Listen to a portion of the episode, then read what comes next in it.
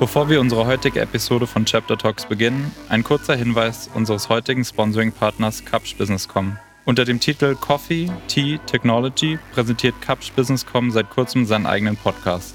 Moderatorin Sandra Bayerl begrüßt in diesem hörenswerten Talkformat gemeinsam mit Capsch-Vorstand Jochen Bornich nationale und internationale Gäste zum Austausch. Diskutiert werden dabei aktuelle Technologie- und Zukunftsthemen wie beispielsweise künstliche Intelligenz, die Zukunft des hybriden Arbeitens oder auch IT-Security. Coffee Tea Technology ist auf allen gängigen Podcast-Plattformen wie iTunes oder Spotify abrufbar.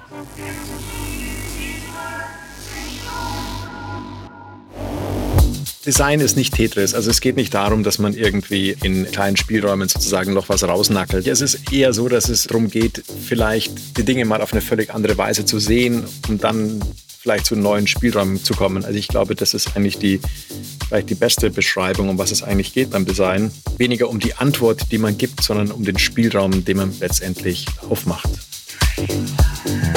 Herzlich willkommen bei Chapter Talks, dem Podcast des Chapter Magazins. Wir sprechen mit führenden Persönlichkeiten aus Design, Innovation und Mobilität über zukunftsweisende Konzepte, Designphilosophien und ihre persönlichen Erfolgsgeschichten. Mein Name ist Timo Schmidt, ich bin Creative Director von Chapter und in der heutigen Episode spreche ich mit Stefan Dietz. Der renommierte Industriedesigner hat sich seit der Gründung seines Designstudios Dietz Office im Jahr 2002 unter anderem durch Entwürfe für Hersteller wie Tournee, Wagner, E15, Hey und viele andere einen festen Platz in der internationalen Designszene gesichert. Seit 2018 leitet er zudem die Abteilung für Industrial Design an der Universität für angewandte Kunst in Wien. Ja, hallo Stefan. Ich freue mich sehr, dass wir heute die Gelegenheit haben, miteinander zu sprechen. Wir hatten in den vergangenen Folgen des Chapter Podcasts schon äh, so einige Gäste. Ich freue mich besonders heute äh, dich kennenzulernen, weil äh, ich zugeben muss, dass ich persönlich auch großer Fan deiner Produkte, deiner Möbel vor allem bin. Ich glaube, das erste, was ich gesehen habe, äh, wo ich den Namen äh, gelesen habe, war ein, ein, Regal von Hey, das ich äh, sehr schön fand. Und ja, herzlich willkommen im Podcast. Vielen Dank für deine Zeit heute. Hm, herzlichen Dank zurück. Als äh, einer der letzten unserer Gäste hatten wir Konstantin Gritschit auch und ich habe in der Vorbereitung auf die heutige Folge gelesen, dass du ja auch mit ihm zusammengearbeitet hast. Ich glaube, sein Assistent warst, ist das richtig? Ähm, wir haben fast drei Jahre zusammengearbeitet. Das war während meines Studiums. Ich habe in Stuttgart studiert an der Kunstakademie und das ist eben eine der schönen Annehmlichkeiten an einer so freien Schule zu studieren, dass man eigentlich so ein bisschen tun lassen kann, was man möchte. Und ich habe äh, so ab der Halbzeit dann eigentlich angefangen, irgendwie bei Konstantin die Assistenz zu machen. Das war damals noch ein sehr kleines Büro bei Konstantin. Wir waren zu zweit, manchmal zu dritt.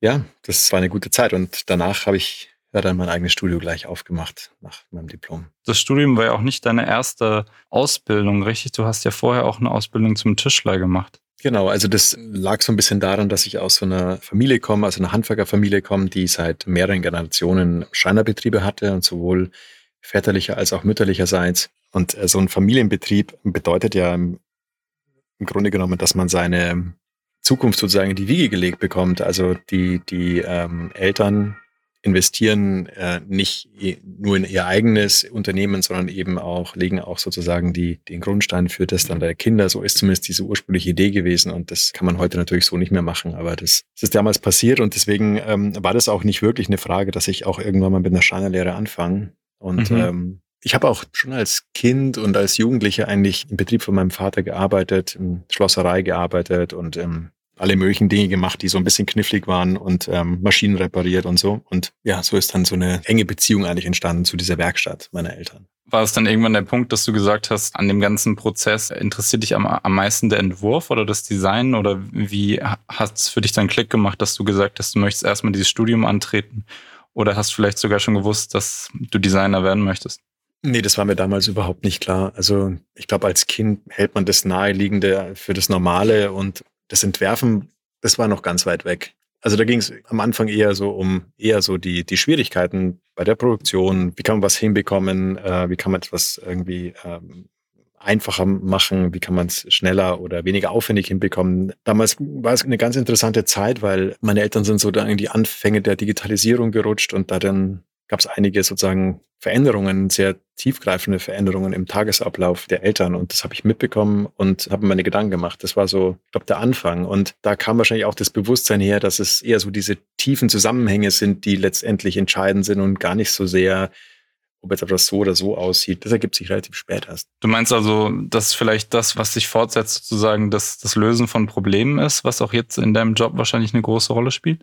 Ähm, Design ist nicht Tetris. Also es geht nicht darum, dass man irgendwie in kleinen Spielräumen sozusagen noch was rausnackelt. Es ist eher so, dass es darum geht, vielleicht die Dinge mal auf eine völlig andere Weise zu sehen, um dann vielleicht zu neuen Spielräumen zu kommen. Also ich glaube, das ist eigentlich die, vielleicht die beste Beschreibung, um was es eigentlich geht beim Design. Weniger um die Antwort, die man gibt, sondern um den Spielraum, den man letztendlich aufmacht. Die Antworten sind dann sozusagen eine Variante, die kann man auch immer wieder anders machen und anders gestalten, aber es geht im Grunde um Spielräume, die man schafft. Hoffentlich schafft. Es gelingt natürlich auch nicht immer so. Es klingt für mich jetzt so, als ob aber auch jedes Produkt, wenn es denn mal fertig ist oder fertig äh, genannt werden kann, ja eigentlich trotzdem immer fortgesetzt werden kann. Also in diesen Varianten, wenn du sagst, am Ende geht es gar nicht genau darum, wie genau im Detail es jetzt aussieht, sondern dass es den Zweck auch erfüllt. Ist es was für, was für dich eine Rolle spielt, dass du eigentlich deine Produkte nie als so ist es jetzt und so sieht's aus und äh, in dem Material und der Farbe und das ist es? Genau, also dieses Festzementieren auf genau eine Version, das kommt mir irgendwie ein bisschen, ähm, das kommt mir sehr unmodern vor. Ich glaube, wie du schon vorher gesagt hast, es sind eigentlich Varianten oder es sind äh, Phänotypen, wie man auch so äh, sagen könnte, von, von einer Idee. Und was mich eigentlich interessiert, sind eher die grundlegenden Ideen dahinter, die solche Spielräume aufmachen und die Varianten, die sich daraus ergeben, die spielt man. Das ist dann eigentlich auch der schöne Teil oder der, der lässige Teil der Arbeit, wenn man so will, weil der ja sich dann fast von selbst ergibt.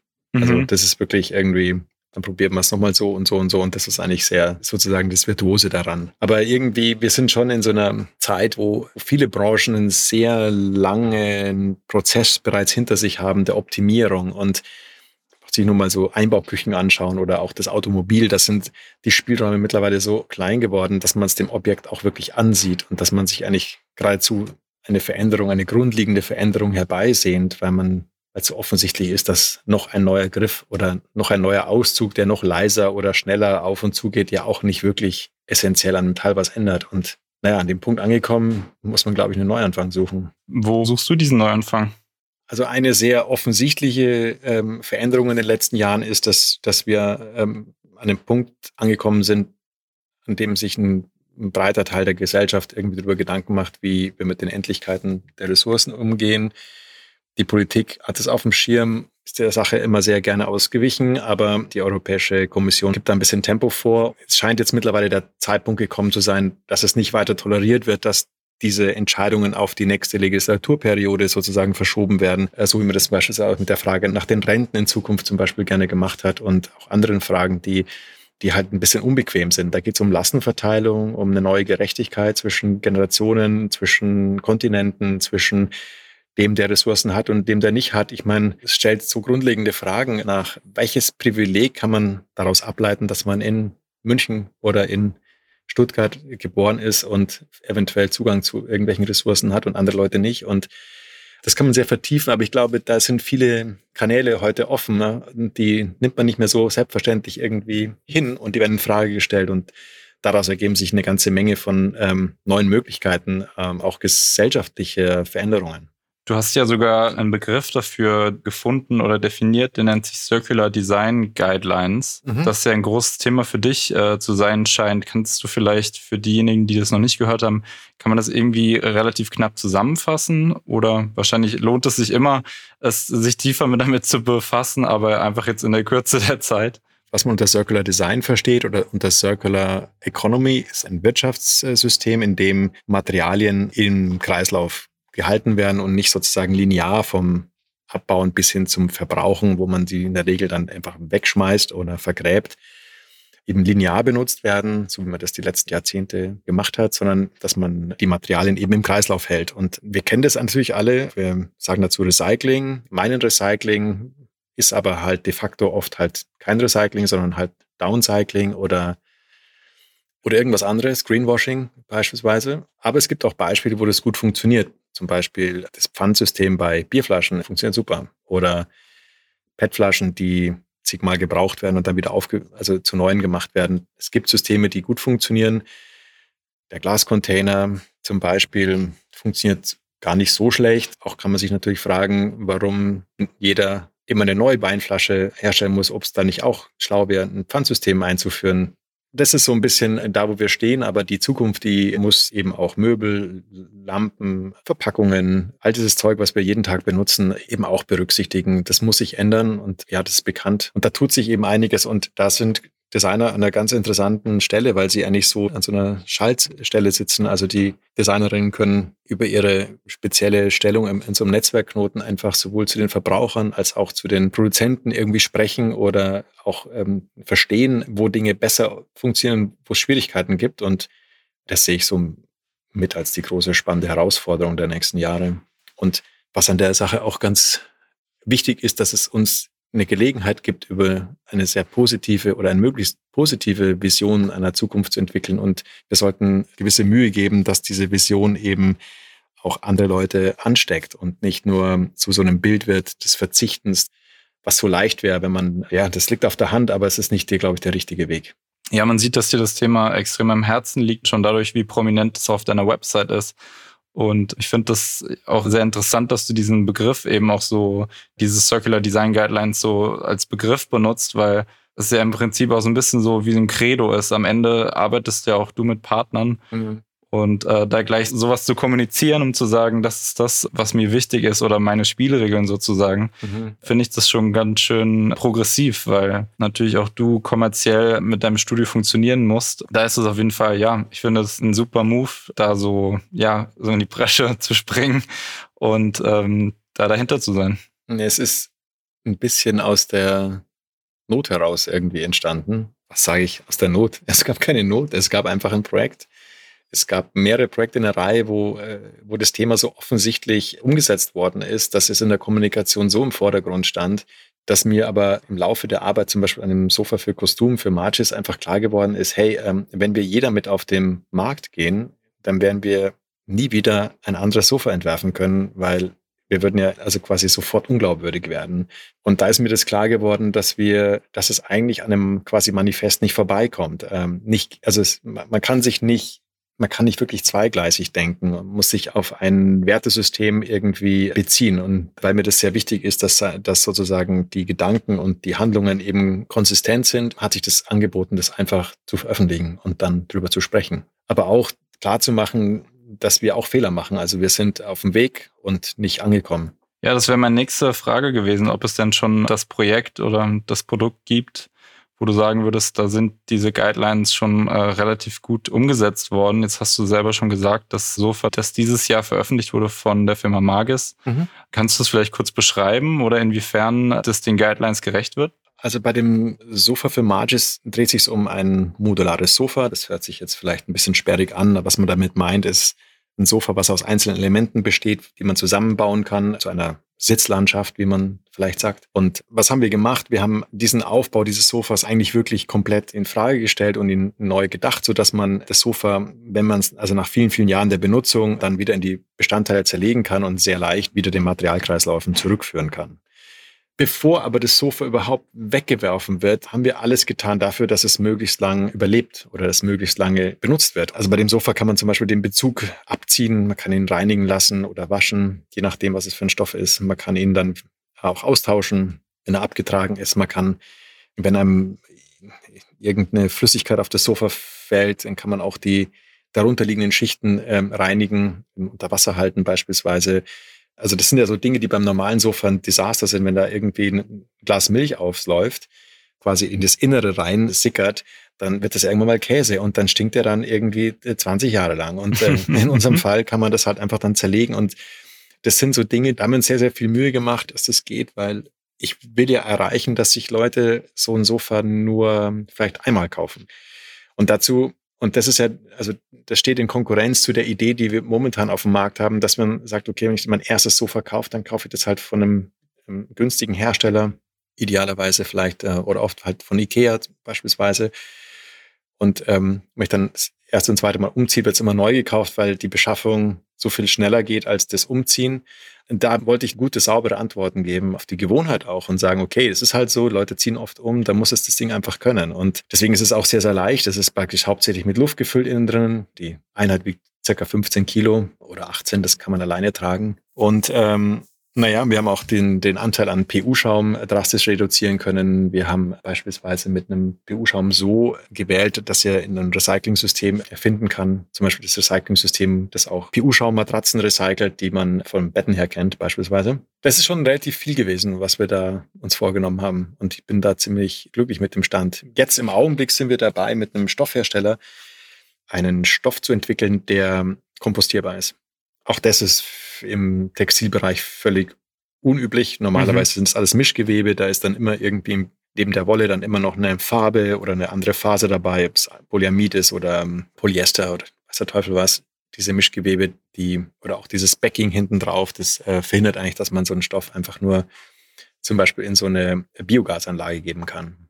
Aber da gehört er eigentlich hin, weil diese Rohstoffe, die da drin stecken, also nicht, nicht nur die Rohstoffe, sondern die Mineralien, die sozusagen die Pflanzen aufgesaugt haben, während sie wachsen, die kann man also auf die lange Sicht hin nicht einfach nur immer wegschmeißen, weil die müssen ja wieder aufs Feld. Und das Bewusstsein, dass alles irgendwie endlich ist, führt zu solchen Überlegungen.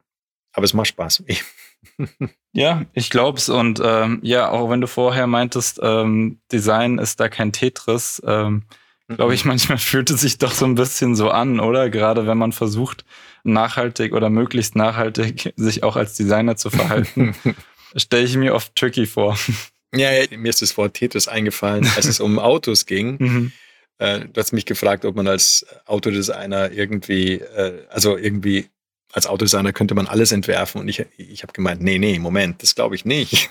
Das, ja das gut, dann nicht, stell du einfach die Fragen und, äh, und, und antwort Nein, das gleich. Ich auch nicht. Also so typisch ich, ich äh, drehe gerne den Spieß um, aber das werde ich heute ganz bestimmt nicht tun. Nein, ich, ich habe kein Problem damit. Ich will natürlich gerne mit dir auch über Autos reden.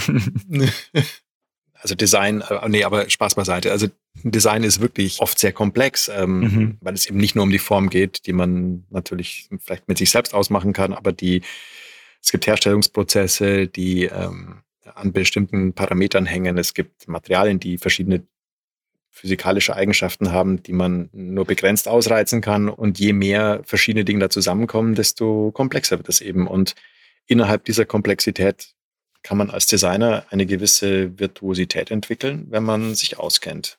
Und das finde ich aber völlig okay. Was halt schwierig ist, wenn man, wie beispielsweise bei den angesprochenen Einbauküchen, an so einem Punkt kommt, wo das Aufbausystem so dermaßen festgelegt ist und man merkt, dass man eigentlich auch gar nicht mehr wirklich davon wegkommt, weil alles andere so viel teurer wäre. Aber wenn man aber auf der anderen Seite merkt, dass man eigentlich davon wegkommen müsste, weil da so viel Müll drin steckt, also wenn man mhm. schon mal versucht hat, eine Einbauküche in einer anderen Wohnung wieder aufzubauen, dann merkt man schnell, wo da die Grenzen sind. Also weil die Dinge halt einfach nicht dafür konstruiert sind, auch das Material es nicht aushält und das aber eigentlich, glaube ich, in Zukunft normal sein sollte, dass man seine Küche irgendwie woanders auch aufbauen kann. Also die Alternative für die Einbauküche wäre dann sozusagen die modulare Küche, die nirgendwo an der Wand angeschraubt ist, die man einfach hinter sich herrollt, meinst du, oder? Nee, es geht eher, glaube ich, um den Ersatz dieser Korpen, die hm. in diesem Rastermaß irgendwie von, was ich, 60 Zentimetern irgendwie Korpus für Korpus auf irgendeinen Sockel gestellt werden und dann mhm. eine Front davor kommt mit ähm, unsichtbaren Griffen und äh, super tollen Auszügen. Mhm. Das sind die Spielräume halt recht mickrig geworden. Also wenn man sich dann so eine alte, alte Möbel anschaut oder ältere, die so vor lauter Elementen irgendwie so stolz irgendwie so eine stolze Semantik haben, da so eine, so eine Produktsprache, dann, dann, ähm, dann vermisst man das an diesen Dingern halt einfach. Und ja, ich wollte das eigentlich nur als Beispiel bringen für so, wenn sich etwas zu Ende läuft oder ausläuft. Ein ausgereizter Weg quasi. Und dann ist mhm. es manchmal eben nötig, dass man so zwei, drei, vier Schritte zurückgeht und einen neuen Nullpunkt findet. Und der ist ja dann eben nicht der gleiche wie der, den man vor 100 Jahren hatte, als die Einbauküche erfunden worden ist, sondern der ist jetzt eben völlig anders. Und deswegen würde sich ein neues System auch sicherlich ganz anders aufstellen. Diesen Weg zurück, den wird man halt irgendwann mal machen müssen. Das, glaube ich, lohnt sich. In deinem Arbeitsalltag hast du da überhaupt Zeit, über solche Projekte nachzudenken? Ich weiß, du hast auch einen Lehrauftrag oder ist das dann was, was du dann mit deinen Studierenden als Thema behandelst? Wie, wie muss man sich das vorstellen, bei dir zu studieren? Also die Zeit, äh, sich über solche Sachen Gedanken zu nehmen, die würde ich mir auch ohne das Lehren an der Angewandten, jetzt in Wien speziell, nehmen. So eine Schule wie die Angewandte bietet natürlich eine tolle Möglichkeit, ähm, sich mit Themen zu beschäftigen, die losgelöst von so einem sehr engen oder straffen finanziellen Korsett oder kommerziellen Korsett sind. Also wir im Studio, wir müssen in gewisser Weise eine Wirtschaftlichkeit irgendwie, wir verfolgen eine Wirtschaftlichkeit. Wir können natürlich Projekte machen, die uns Spaß machen, aber irgendwie müssen wir trotzdem gucken, dass wir unseren quasi Jahresumsatz bekommen, um die Mitarbeiterinnen zu bezahlen und so weiter. Und da bietet die Schule schon eine, einen Freiraum, den man nutzen kann. Und das versuche ich in Wien, ja als äh, einen der letzten Punkte möchte ich mich tatsächlich mit dir über Autos unterhalten.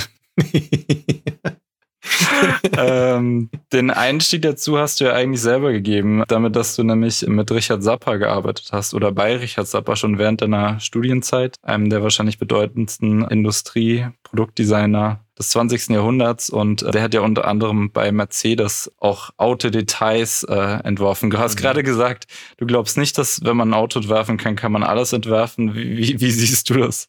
Also der, also ich muss vielleicht einfach kurz einen Satz zu Richard Zapper sagen. Also mhm. Richard Zapper war wahrscheinlich, also und vorher haben wir gerade über die Angewandte gesprochen, über das Thema Lehre. Also Richard war mein Professor. Ich habe bei ihm studiert mhm. und äh, habe später dann, ähm, später hat er mich mal gefragt, ob ich bei einem Projekt bei ihm Assistent sein möchte. Das ging damals um IBM-Projekt. Damals hat Richard, das ist irgendwie gut 20 Jahre her, so, ein, so eine Art, ähm, so eine Art Kamera, also so einen, so, einen, so einen ganz kleinen Bildschirm entwickelt, den man vor das Auge klappen konnte. Da wollte er dann, dass man irgendwelchen Ingenieuren, die bei der Wartung von irgendwelchen Turbinen in Schiffsrümpfen irgendwie keinen äh, gedruckten Plan sozusagen in der Hand halten können, sondern lieber ein Werkzeug in der Hand halten, dass sie die Informationen reingespielt bekommen. Und das war ein ernstes Projekt und haben die so einen kleinen Minicomputer entwickelt, den man an sich die Hose heften kann. Das muss man sich vorstellen, vor 20 Jahren war das ziemlich mhm. neu. Ich habe da so eine Rolle gespielt zwischen Feinmodellbau und äh, halt Assistent. Aber vor allem mitbekommen, wie Richard irgendwie in diesem Netzwerk von, damals war er Chefdesigner bei IBM, also mit dem weltweiten Netzwerk an Designern zusammengearbeitet hat. Und also für mich war, um es kurz zu sagen, Richard einfach ein totales Idol. Er war mein Professor, ich habe seine Sachen gut gefunden.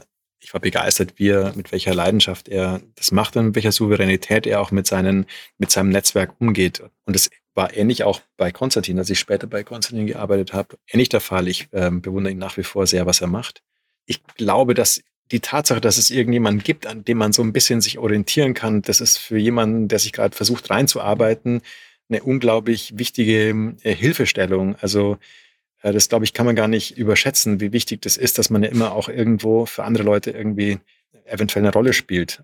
Naja, auf jeden Fall, Richard, ich glaube, ich erinnere mich wirklich an viele Details, zum Beispiel, wie er mit seinem äh, Jaguar E-Type über die Alpen gefahren ist und dann in Stuttgart in die Tiefgarage gefahren ist und schon beim Einparken mit dem Spiel mit dem Gas und der Kupplung. Also, äh, also der hat einfach Autos geliebt, Richard. Und, ähm ich bin auch ein extremer Fan von, von Richard Zappa, muss auch zugeben. Ich habe mir eins seiner Produkte gekauft, eine Kaffeemaschine von einem namhaften Kaffeekapselhersteller. äh, wo ich jetzt absolut kein Fan davon bin. Kaffee schmeckt leider fürchterlich und ich benutze sie nicht mehr, aber sie sieht wahnsinnig schön aus. ja. ja, aber ich hatte natürlich auch funktionierende Kaffeemaschinen beispielsweise für einen anderen italienischen Hersteller gemacht, der okay, wir sagen keine Namen, aber nee, können wir ruhig sagen. Alessi, Alessi, Alessi. ja, aber äh, das, was eben Richard ausgezeichnet hat, er hat ja Design als nicht ein ästhetisches Fach begriffen, sondern als ähm, hat er überhaupt kein Hehl draus gemacht, der total technikverliebt war. Er hat, mhm. ähm, hat kein Problem damit gehabt, irgendwelche Fahrzeugbauteile auch für Lastwagen zu entwerfen oder für Busse. Er Busse gemacht, sich mit Verkehr auseinandergesetzt. Und da war er sehr äh, universell tätig und das war begeisternd, muss man ganz klar sagen. Erlebst du das selber auch, dass es einfach Produkte gibt, für deren Kontext du dich so begeistert, dass es, äh, dass du da irgendwie überhaupt nicht mehr loslassen kannst oder eben besonders gerne an gewissen Designs arbeitest? Also mir macht die Arbeit eigentlich generell super viel Spaß. Ich kann jetzt nicht sagen, dass mir das eine Projekt so viel mehr Spaß macht. Ähm, ich, ich merke, dass unsere Projekte im Studio laufend komplexer werden. Wir trauen uns halt mehr und mehr zu und das Büro oder mein Studio ist natürlich ein bisschen größer geworden. Wir haben alle mehr Erfahrung gesammelt und es liegt so in der Natur der Dinge, dass wir natürlich versuchen, diese Erfahrungen mal auszureizen. Deswegen hängen wir immer an irgendwelchen kniffligen Dingen und die führen dazu, dass man sich dann manchmal auch in der Nacht Gedanken so Sachen macht. Und auch wenn man es gar nicht will, wenn man einfach nur seine Ruhe haben will, dann trotzdem kommt dann irgendwann eine Idee nachts. Blöd. Muss er aufwachen. Was würde dich denn besonders als nächste Herausforderung reizen? Oder gibt es vielleicht gerade was, an was ihr arbeitet? Das Thema Circularity ist, glaube ich, so ein wirklich vorherrschendes Projekt. Also wir haben, äh, also wir merken, dass das also wirklich wie so, da ist noch so wenig ähm, erreicht an dem Gebiet, dass da noch, also nicht bei Weitem nicht irgendwie Land in Sicht ist. Also da wird es nicht auf absehbare Zeit langweilig. Ähm, und das ist eigentlich eine Sache, die ich plötzlich als wirklich, als eine glückliche Situation empfinde, weil das so eine, ja, weil das also nach Jahren der, der ewigen Collage, wo man immer als Designer irgendwie noch ein Detail aus Mid-Century und mit irgendwas kombiniert und auch ein bisschen Kupfer drauf und poliert und dann sieht schick aus. Also diese ganze Frage nach, was ist Luxus, das hat sich jetzt doch in den letzten Jahren sehr schnell irgendwie in eine Richtung entwickelt, die ich wesentlich interessanter finde, als was davor war. Und ähm, mhm. Das sind Sachen, die, die beschäftigen uns gerade. Das wird sich auch, glaube ich, nicht ändern die nächsten Jahre. Ob es jetzt irgendwelche Stühle sind, die aus Kunststoff gemacht werden, die irgendwie bei Fischern irgendwie aus den Netzen gezogen werden, ähm, was eine Möglichkeit ist, oder ob es irgendwelche Platten sind, die aus Kaffeebohnenresten statt aus neuem Holz gemacht werden oder wie auch immer. Also es gibt sehr, sehr viele Dinge, die man da nochmal neu denken kann. Absolut, ja. Am Ende funktioniert es nur, wenn wirklich so viele Leute wie möglich so ihre Rolle, glaube ich, in diesem System verstehen und auch, ähm, dass Designer sich dessen bewusst werden, ist, glaube ich, ein großer Schritt, auch wenn es oft mühsam ist und man sich vielleicht nur vorkommt wie ein kleines Rädchen in dem ganzen System. Auf jeden Fall beruhigend ja. zu hören, dass, äh, dass natürlich auch die Auftraggeber oder die Kunden und Partner ein Interesse dafür entwickeln und auch gezielt äh, nachhaltigere Produkte entwickeln wollen. Da sind wir, glaube ich, wirklich gerade an einem interessanten Punkt angelangt. So ein bisschen so ein Punkt, wo man merkt, dass man sich schon bald schämt, wenn man irgendwie über etwas vergessen hat nachzudenken. Und also kommt es mir jedenfalls vor. Eine Frage, die wir immer allen unseren Gästen stellen und äh, wir haben ja schon angefangen darüber zu sprechen, über deine Ausbildung zum Tischler. Gab es für dich jeden Plan B? Also dir war ja nicht von Anfang an klar, dass du Designer werden wolltest, aber Tischler sollte es auch nicht sein. Ein Plan B gab es nicht, zu keiner Zeit eigentlich. Es glaube ich, lag einfach in der familiären Herkunft, dass, äh, mhm. dass so eine Art selbstständige Tätigkeit quasi eigentlich, ähm, das lag so auf der Hand. Und konnte mir auch nicht wirklich vorstellen, später mal in so einem Angestelltenverhältnis zu arbeiten. Mhm. Auch wenn ich auch heutiger Sicht sagen würde, es war relativ naiv, was ich mir damals vorgestellt habe. Also ich würde heute keinem sagen, ja, du musst sofort nach dem Studium dein eigenes Büro aufmachen. Das ist eigentlich totaler Blödsinn ich glaube, dass diese, die, die Möglichkeiten, die sich heute bieten, mit anderen Leuten zusammenzuarbeiten, ganz interessante Perspektiven auftun, zum Beispiel sich über das ganze Thema, also überhaupt finde ich der Meinung, dass sich das ganze Thema Autorenschaft und Autorendesigner sowieso irgendwann in Luft auflöst, weil das entspricht einfach nicht mehr der Realität. Also Projekte werden heute natürlich im Netzwerk und im Team gelöst. Es entstehen Zusammenarbeiten, die zum Teil sehr interessant konstruiert sind. Zusammenarbeiten aus Leuten, die natürlich einen eigenen Kopf haben und die natürlich nicht irgendwo sich unterordnen wollen. Braucht es einfach neue Formen der Zusammenarbeit, die eben jedem Charakter auch den Platz bieten. Und dann muss eben auch sowas wie Autorenschaft äh, neu gedacht werden. Das finde ich sind spannende Fragen. Aber die Lehre an sich, die hat natürlich vor allem einfach mal so einen Sicherheitsabstand irgendwie hergestellt zwischen der Schule und dem Beruf. Und ich habe ja auch noch Zivildienst gemacht und ich habe auch noch 13 Jahre in der Schule gesessen. Das heißt, ich habe ähm, einfach im Vergleich zu meinen Studentinnen bin ich einfach sechs Jahre älter gewesen. Mhm. Und das ist eine Sache, die man heute nicht mehr so oft findet. Also und was aber schade ist, weil ähm, es ist halt einfach seltsam, ne, wenn wir beim Sichten der Bewerberinnen irgendwie da an der Angewandten oder auch an anderen Schulen halt äh, lauter so, so Mappen in der Hand bekommen oder viele Mappen in die Hand in den Händen halten, wo sich Leute bewerben mit den Aktzeichnungen der Leistungskursklasse an irgendeinem Gymnasium. Das ist halt einfach total uninteressant mhm. und spielt wirklich keine Rolle. Und da war zum Beispiel auch die Pandemie, hat eine ganz interessante Perspektive aufgemacht, weil wir gezwungen waren, äh, unsere Bewerbungsverfahren online zu machen. Und äh, jetzt haben wir in Wien plötzlich einfach also wir haben das natürlich auch ein bisschen über die schon kommuniziert und ähm, aber interessante Bewerber bekommen aus Afrika, aus Usbekistan, aus dem Iran, glaube ich auch. Also da haben wir auch viele Leute davon genommen, weil uns die diese ganzen Lebensläufe so interessant vorkamen. Mhm. Ähm, also das, das, das war jetzt wirklich, ähm, das war toll. Und was war da der Unterschied? Das waren dann Bewerbungen von Leuten, die einfach niemals physisch hätten kommen können, um sich genau. vorzustellen. Ich meine, das ist ja, also wir haben, ich habe vorher kurz mal über das Thema Gerechtigkeit gesprochen. Ich denke, wir sind ja, wir sind ja in einer sondersgleichen Blase in Europa. Wir machen mhm. unsere Grenzen nach außen hin dicht. Das ist irgendwie so ein bisschen die Voraussetzung, dass es so läuft, wie es jetzt eben läuft. Mhm. Jemanden aus Afrika für ein Bewerbungsgespräch einzufliegen, kommt ja nur einer total privilegierten Oberschicht auch in Afrika beispielsweise oder egal wo mhm. zugute. Und da wollen wir eigentlich weg davon. Wir würden ja gerne echte Leute mit einem normalen Hintergrund anschauen und ähm, nicht irgendwie nur unsere Blase ein bisschen weiter ausweiten. Und da hat eben natürlich so die, die andere Art der Kommunikation ähm, interessante Perspektiven aufgetan. Das klingt auf jeden Fall nach einem extrem spannenden Semester, das euch bevorsteht. Ähm ja, total. Und ich habe auch schon gesagt, dass wir das in Zukunft immer so machen werden. Mhm. Ja, wir haben auch zum Beispiel dann auch die ganzen, also die Art und Weise, wie wir mit diesen äh, Bewerbern geredet haben, hat sich geändert. Wir haben ja nicht mehr äh, schaust du ja keine Aktzeichnungen oder irgendwelche Bilder von irgendwelchen ähm, selbstgemachten Einladungen für irgendwelche Jugendhauskonzerte mhm. oder so, die, auf die man natürlich auch stolz ist, sondern man schaut sich eher an, was, äh, was sind denn, also wie hat denn der oder die Person die Umwelt da wahrgenommen, was hat er da gesehen und was beschäftigt ihn? Und dann ist zum Beispiel so ein junger Mann dabei, der, der hat Filme gemacht in Afrika. Uns hat es äh, total interessiert, wie er auf seine unmittelbare Umwelt äh, reagiert, was er da wahrnimmt, was er da als seine Vision von Design, das war natürlich irgendwie super spannend für uns. Mhm. Das sind alles Dinge, die mich total glücklich machen gerade. Ich sehe da so viel Schwung und so viel auf ein Zukommen auf eine positive Art und Weise.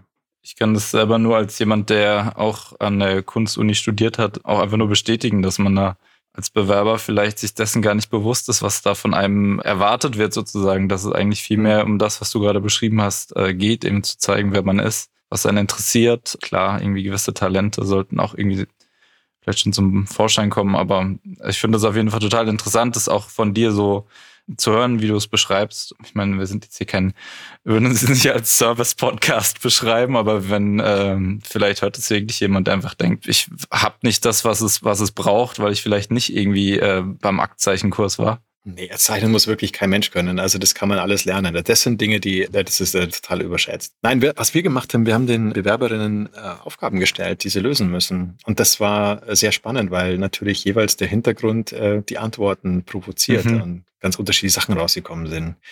Ja, wir haben ja auch ein super Team da an der, an der Angewandten. Gibt ähm, den Markus beispielsweise, der genial ist in Ausdenken von Testfragen. Und das macht halt Spaß, wenn man irgendwie, was ist das, was ich meinte mit Zusammenarbeit, ähm, es ist eher eben so ein großes Puzzle. Das Thema Kollaborationen und Zusammenarbeiten finde ich total interessant und das kommt ja auch gerade vor allem auch in der Mode äh, zum Vorschein, wo, wo es irgendwie super spannende Crossovers gibt und ich glaube auch das macht einfach deutlich, dass es oft darum geht, irgendwie gute Ideen zu, zu multiplizieren, wenn dann Leute zusammenkommen, die man jetzt vielleicht auch mhm. auf den ersten Blick nicht so zusammenbringt. Gibt es da Leute, mit denen ihr als Büro auch zusammenarbeitet, dass ihr euch manchmal einfach von einem ganz anderen Bereich irgendwie Input holt, einfach auch vielleicht gar nicht unbedingt projektbezogen?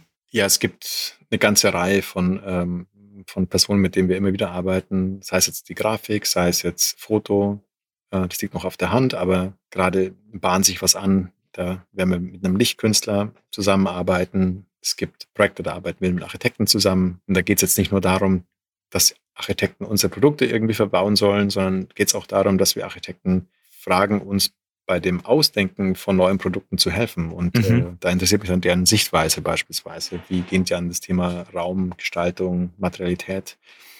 Gonzales Hase beispielsweise aus Berlin, wären da irgendwie aktuell zu nennen. Und da hat natürlich die Pandemie, ehrlich gesagt, in letzter Zeit ganz schön die Dinge durcheinander gebracht. Mhm. Sich einiges wieder, muss man, wird man, wird man wieder kitten müssen und neu, also das war nicht einfach. Aber das ist ein anderes Thema. Ähm, du hattest vorhin auch das Thema Autorendesign angesprochen. Wäre es für dich eine Option, ein Design von dir als Open Source Projekt freizugeben? Hast du darüber schon mal nachgedacht? Äh, ja, das kann ich mir sehr gut vorstellen. Was da natürlich nötig ist, was man erarbeiten müsste, ist ein, ein neues sozusagen Bezahlungssystem äh, für Leistung. Da gab's, da berufen wir uns ja immer noch auf dieses quasi italienische Lizenzmodell, was die Designer in Italien, glaube ich, sich mal ausgedacht haben, so viel ich weiß. Man bekommt mhm. einen gewissen Prozentsatz für den Entwurf, der den über die verkauften Produkte.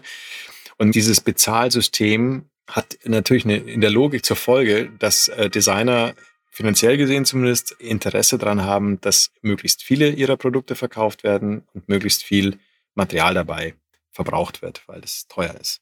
Und ich glaube, es müsste abgedatet werden, weil also erstens mal sollte Design nicht belohnt werden, dass sich sehr, sehr oft verkauft, sondern es einfach möglichst sinnvoll eingesetzt wird. Und natürlich sollte man auch eher dafür belohnt werden, möglichst wenig Material zu verbrauchen. Und das ist natürlich ein Konflikt, der in so einem Systemdetail irgendwie steckt. Und das habe ich vorher gemeint mit dem ganzen Thema Autorenschaft und so weiter. Das muss man neu denken. Aber anyway, es sind ja alles Herausforderungen, die kann man ja sich einfach jetzt überlegen und äh, die muss man nicht alle alleine lösen. Da gibt es ja auch andere Leute, die da vielleicht eine Idee haben und, ähm, und dann kommt wieder das Thema Dinge zusammenlösen irgendwie ins Spiel. Davon erhoffe ich mir halt einiges. Ja, auf jeden Fall eine neue Guideline, die man äh, gemeinsam erstellen könnte. Ja, ich glaube einfach, dass äh, die, die, die, die, die, ähm, darfst es nicht unterschätzen, wie äh, also so, eine, so ein System, in dem wir uns bewegen, die, das ist schon ein sehr starres Korsett. Da kann mhm. man nicht einfach nur ein Detail mal kurz ändern, sondern das hat dann meistens, zieht einen Rattenschwanz nach sich und ähm, wahrscheinlich muss man sogar dahin kommen, dass man vielleicht wenig offensichtliche Detail im System ändert, die dann sozusagen an einer anderen Stelle den gewünschten Effekt haben. Also wie beispielsweise das Abrechnungsmodell ändern von Designern oder vielleicht auch von Produzenten. Und wenn man das tut, dann kann man eventuell einen Effekt triggern, der dann gesellschaftlich sozusagen wertvoll ist. Da haben viele Fässer aufgemacht heute im Gespräch. Vielen, vielen Dank für die vielen äh, Denkanstöße, für die vielen Fässer. Stefan, es hat mich gefreut, dich kennenzulernen. Vielen Dank für deine Zeit heute. Ja, sehr, sehr gerne. Danke dir. Das war die heutige Episode des Chapter Talks Podcasts. Mein Name ist Timo Schmidt und ich bedanke mich im Namen des gesamten Chapter-Teams fürs Zuhören. Wir würden uns freuen, wenn Sie unseren Podcast-Kanal abonnieren, teilen und kommentieren. Regelmäßige Updates und multimediale Features rund um die Themen Design, Innovation und Mobilität finden Sie auf www.chapter.digital und auf Instagram. Dort finden Sie uns unter chapter.magazine.